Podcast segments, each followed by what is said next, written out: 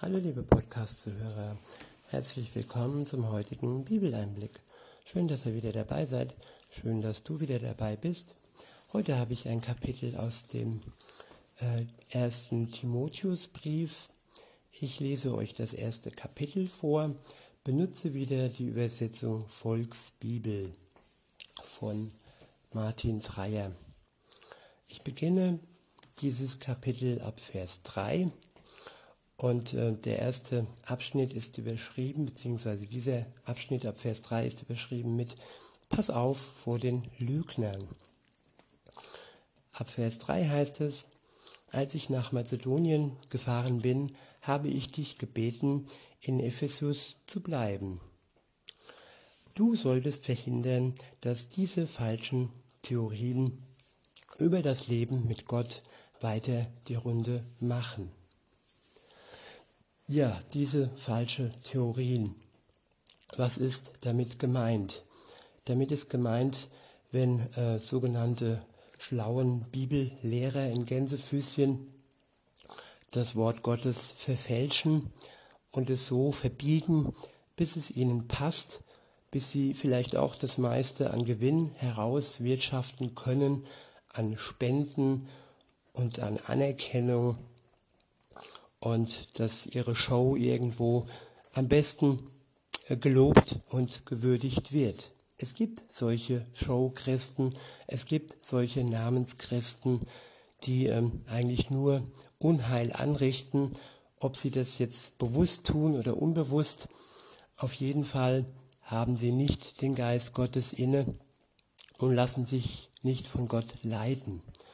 Ja, so ein, ein Beispiel ist, wenn ähm, sie die Menschen auffordern, Gutes zu tun und aufgrund der guten Taten dann äh, vermitteln, dass sie dann vor Gott gerecht dastehen.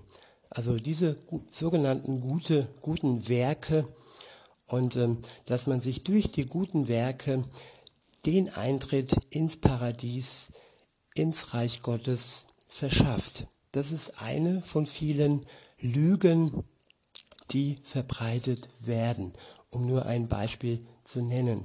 Denn die Wahrheit ist, um das auch aufzulösen, wir können nicht durch unsere, äh, durch unsere guten Werke vor Gott gerecht werden und ins Paradies kommen, sondern wir können nur gerecht werden vor Gott, dem Vater, wenn wir in Anspruch nehmen, was Jesus für uns getan hat am Kreuz, dass er für uns gestorben ist, für unsere Schuld gestorben ist und dass wir dadurch, weil Jesus schuldlos war, kein Mensch ist ohne Schuld, insofern kann er auch nicht durch sogenannte, sogenannte gute, gute Werke seine Schuld eliminieren, äh, auslöschen, sag ich mal, Fremdwort, äh, ja, seine Schuld auslöschen.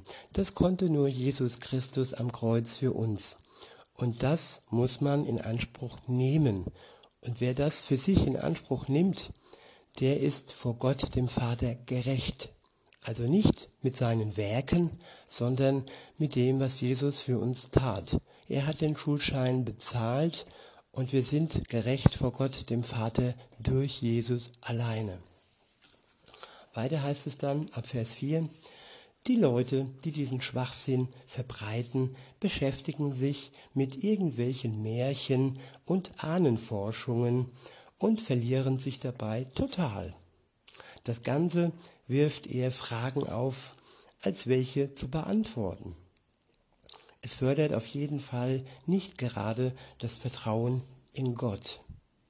Ja, wenn ihr Menschen kennenlernt, die viel von Gott reden, aber die euer Vertrauen in Gott nicht fördern, sondern die immer mehr und mehr neue Fragen aufwerfen und euch mit diesen Fragen dann auch abhängig machen, weil angeblich ja nur sie diese Antworten haben. Nein, die Antworten, äh, was Gott angeht, hat alleine Gott in der Bibel uns mitgeteilt. Und ähm, so richtig erklären kann uns das Ganze auch nur der Geist Gottes. Natürlich ist es auch gut, Menschen zu haben, die ebenfalls in Verbindung mit Gott stehen und mit, mit dem Geist unterwegs sind und ähm, ja, Predigten zu hören und äh, zu, sich zu unterhalten über Gottes Wort. Aber man muss wirklich aufpassen, dass man da nicht äh, an so, sogenannte Ihr, Irrlehre gerät, die uns dann in die Irre führen und äh, das Gegenteil bezwecken, uns mehr von Gott wegbringen und das Vertrauen in Gott nicht fördern, sondern vielleicht sogar ganz verstören. Weiter heißt es ab Vers 5, wenn man einen Strich unter das Christentum machen will, so kommt am Ende immer die Liebe heraus. Sie sollte aus einer guten Einstellung, einem reinen Gewissen und einem ehrlichen Glauben wachsen. Die Liebe sollte wachsen. Sie sollte wachsen, ich wiederhole, aus einer guten Einstellung, einem reinen Gewissen und einem ehrlichen Glauben. Die gute Einstellung bekommen wir durch das Wort Gottes, durch das Vorbild Jesu, wie er hier gelebt hat in dieser Welt. Und ja, dadurch bekommen wir Weisheit. Ein reines Gewissen bekommen wir, indem wir alles über Bord werfen und nicht nur über Bord, sondern auch unter das Kreuz Christi legen. All unsere Taten, all die Sünde, alles, was wir taten, andere verletzen, äh, stehlen, betrügen, lügen, all die Dinge, die sich so angehäuft haben, bis zu dem Zeitpunkt, wo wir dann mit Jesus ein Leben beginnen oder wenn du mit ihm unterwegs bist, auch dann sammeln sich so der, die eine oder andere Sache sammelt sich an, die eine oder andere Schuld sammelt sich an und das Gewissen wird schwerer und schwerer. Und wenn man mit Jesus leben möchte, dann braucht man ein reines Gewissen. Und das muss man immer wieder mal äh, entstauben und in der Gnade Gottes ja, zur Erlösung bringen. Und zum Schluss, man braucht einen ehrlichen Glauben, dass man mit sich selbst ehrlich ist und das, das schließt auch die Zweifel ein und das, das Hin, das, äh, das, wie soll ich sagen, das Für und Wider, sorry. Ja, jeder Mensch zweifelt. Und jeder Mensch zweifelt manchmal auch an seinen Glauben. Es gibt da sehr viele Beispiele in den Psalmen, wo die Menschen richtig depri drauf waren.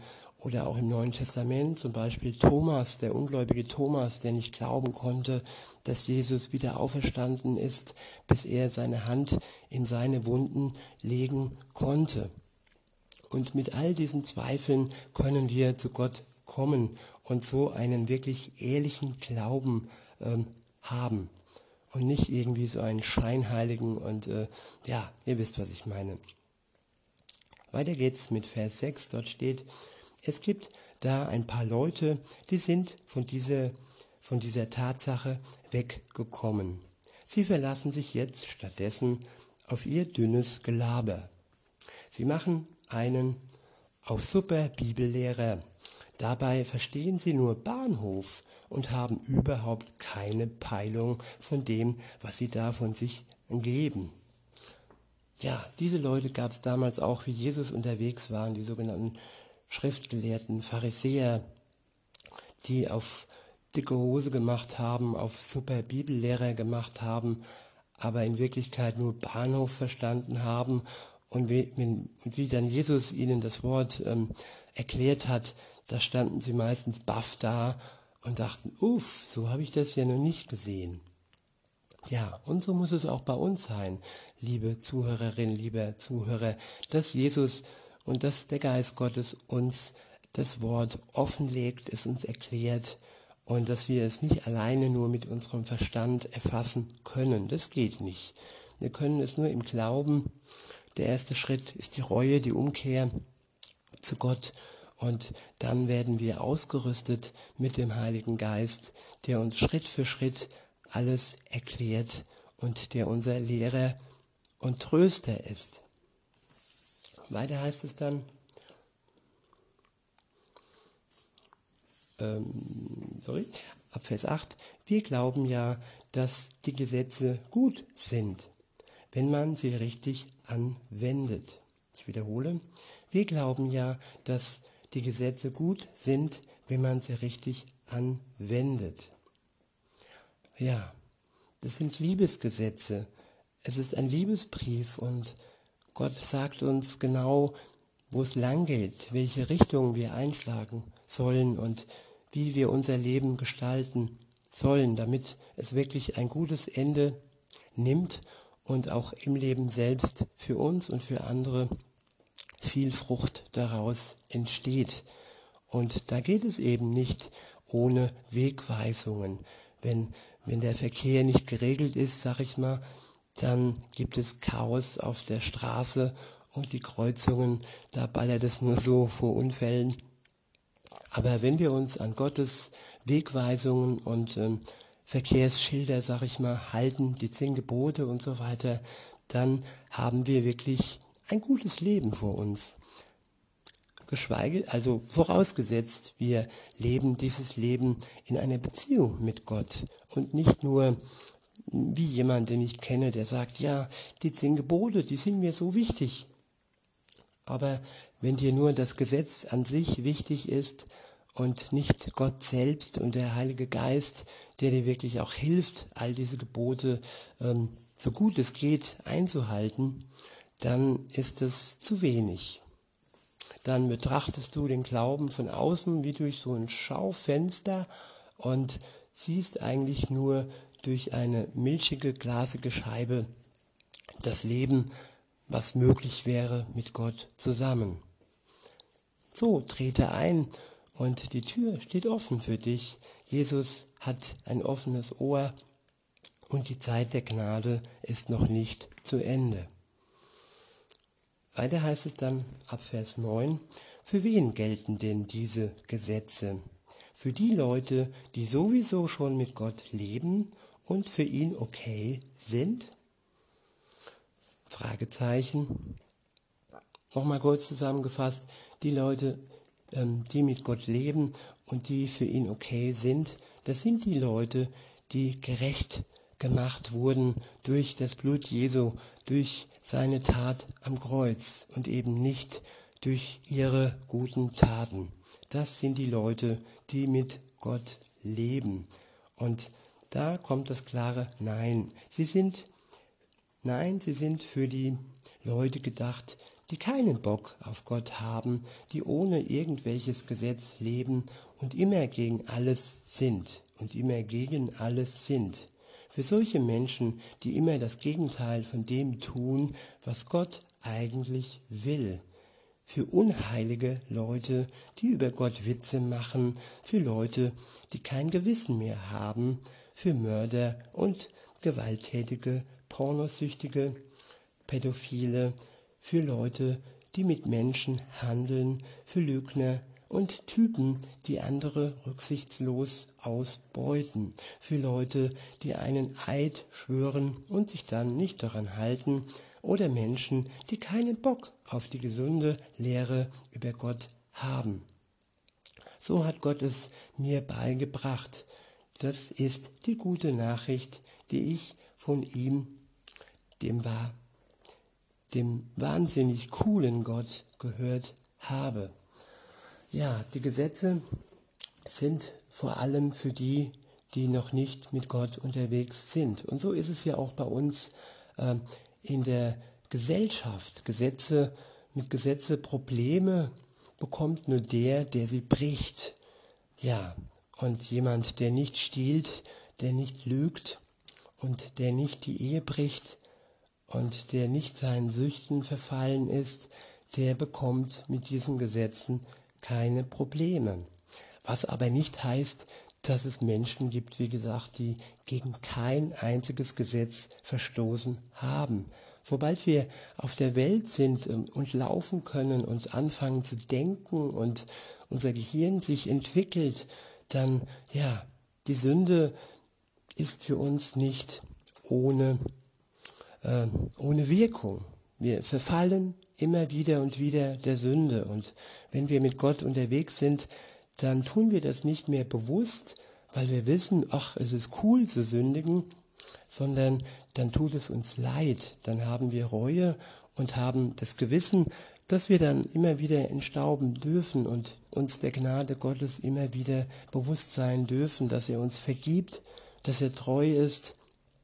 Und ein Leben mit Gott ist auf jeden Fall ein, ein sehr schönes und angenehmes Leben, besser wie das derer, die bewusst gegen Gottes Gebote verstoßen und so ihr Herz mehr und mehr belasten. Denn ja, wer verstößt, der trägt ein schweres Gewissen mit sich herum und das ist kein leichtes Leben. Der nächste Abschnitt ist überschrieben mit Danke Gott für deine Liebe. Ab Vers 12 heißt es, ich kann es manchmal echt nicht fassen und bin Gott so sehr dankbar, dass ausgerechnet ich für seine Sache arbeiten darf. Er hat mich dafür ausgerüstet und mir die Kraft dafür gegeben. Ich wiederhole, er hat mich dafür ausgerüstet und mir die Kraft dafür gegeben. Gott rüstet uns zum Leben aus. Und wer nicht in dieser, mit dieser Ausrüstung und mit dieser Kraft lebt, der lebt ein rein menschliches Leben. Und dieses rein menschliche Leben, glaubt mir, ich kenne es noch. Ich wurde erst mit ähm, ja, wie alt war ich da? 1994 war es. Also insofern, ich war nicht von, von Anfang an wirklich äh, mit Jesus so eng unterwegs, auch wenn er mich begleitet hat, auch wenn sein Geist mich von außen äh, begleitet hat, so war es doch keine Beziehung, worum es ja geht. Ab dem Tag, wo du die Beziehung mit Jesus beginnst, da beginnt dein Leben so richtig und da beginnt auch dein ewiges Leben. Ja, wer mit Gott, Gottes Kraft unterwegs ist, mit seiner Kraft und mit seiner Ausrüstung, der kann wirklich ein gut erfülltes Leben führen. Nicht wie der, der nur menschlich, aus reiner menschlicher Kraft unterwegs ist, der hat, ja, vieles eben nicht. Und das ist traurig und das ist schade. Weiter heißt es ab Vers 13, Früher habe ich über Jesus ja nur abgelästert. Ich habe Jesus und seine Leute verfolgt. Ja, hier schreibt Paulus, der früher Saulus hieß und ein wirklich übler Christentöter war. Und aus diesem Saulus wurde Paulus, er war kurz blind und wurde von Gott dann wieder geheilt. Und ab dem Zeitpunkt, wo er das neue Licht der Welt erblickt hat, nach seiner Blindheit, war er Paulus und war ein Kind Gottes. Ein neues Leben und eine Wiedergeburt in Gott und in seinem Geist. Das ist auch das, was Gott für uns alle, für dich, für, für dich und auch für dich bereit hält. Weiter heißt es, ich habe Jesus und seine Leute verfolgt und sie verprügeln lassen und so. Gott hat mir aber seine Liebe gezeigt. Er hat mir diese ganze Sache verziehen. Ja, das war wirklich viel zu verzeihen.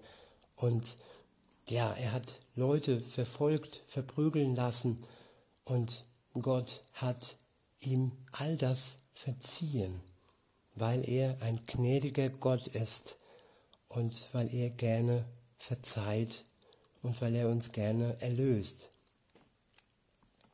Weiter heißt es, Sachen verziehen, weil ich nicht wusste, was ich da tat. Ich hatte ja keine Ahnung. Umso stärker habe ich dann seine grenzenlose Liebe erfahren seine grenzenlose Liebe erlebt, mit der er mich akzeptiert hat. Gott akzeptiert uns in seiner grenzenlosen Liebe. Ja, er sagt Ja zu dir, liebe Zuhörerin. Er sagt Ja zu dir, lieber Zuhörer.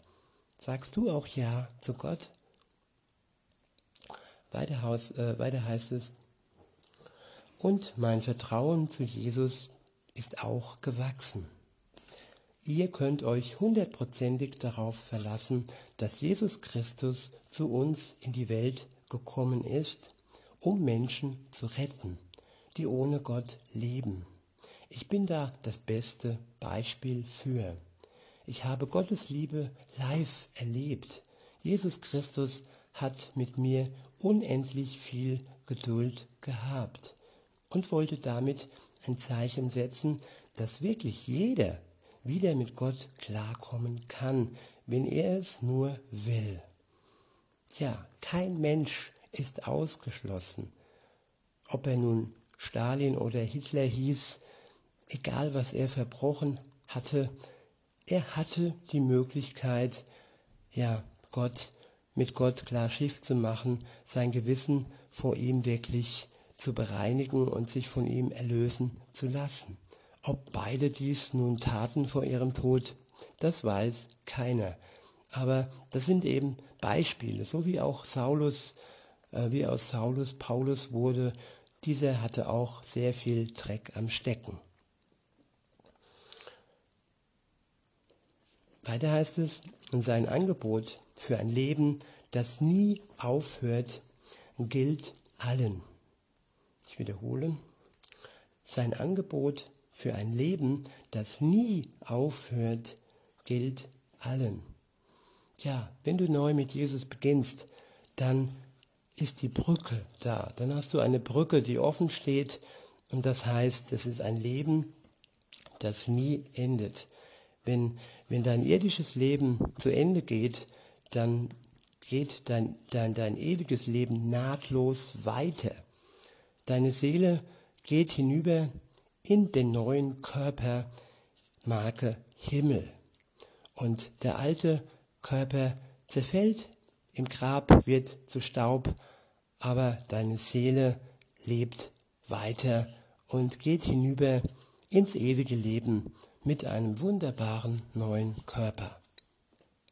Ab Vers 17 heißt es, Gott, du bist der Größte, du hast das Sagen über alles, du wirst immer da sein, du bist der einzige Gott. Ich wiederhole, Gott, du bist der Größte, du hast das Sagen über alles, du wirst immer da sein, du bist der einzige Gott. Das ist ein, ja, das sind Sätze, mit denen kannst du dein Leben mit Jesus beginnen, wenn du möchtest. Wenn du anerkennst, dass Gott der Größte ist, dass Gott über allem steht, auch über dir, über der Welt und dass er auch größer ist als all deine Schuld, die du angehäuft hast.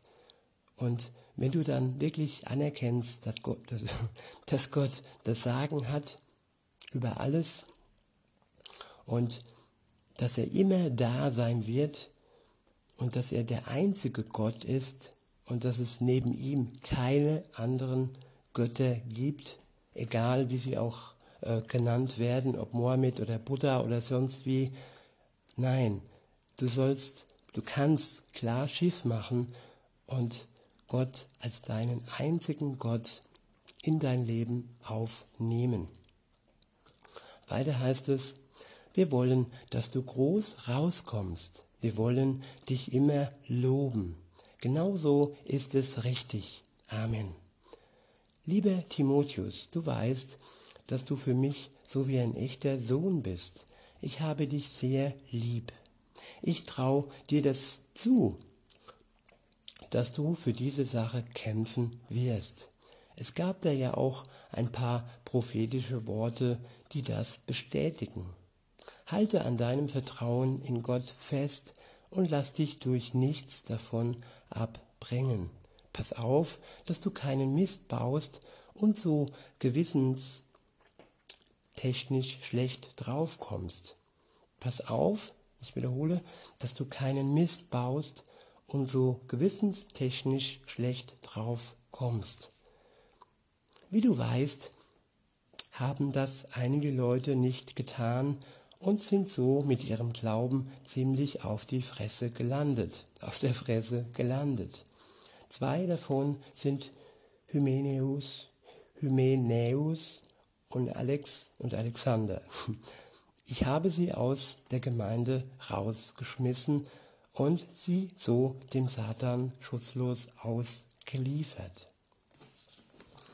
Ja, das sind harte Worte, ja, aber ich denke, wenn, wenn die Gemeinde etwas vergiftet, dann muss man ihnen die Möglichkeit geben, dass sie ähm, ja umkehren, dass sie Einsicht gewinnen, dass sie von ihrer falschen Lehre ablassen und dass sie ihr Gewissen wieder von Gott reinigen lassen, dass sie durch seine Gnade neu und weitergehen können.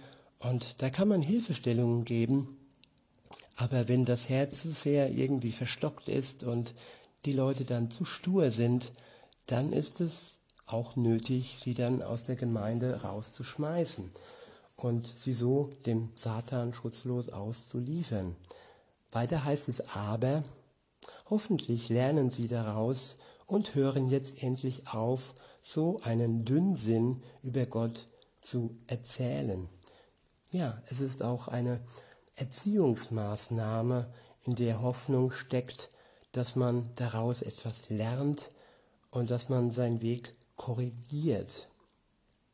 Und ja, die Hoffnung bleibt, die Liebe bleibt und der Glaube bleibt. Sie werden alle drei hinüber in die Ewigkeit ähm, bestehen haben, auch wenn vieles vergeht in dieser Welt. Und die Hoffnung ist auch, dass unsere Seele dann in der Ewigkeit weiter lebt, wenn wir mit Jesus Klarschiff machen. Das wünsche ich mir für uns alle und ich wünsche euch auch noch einen schönen Tag und sage bis denne.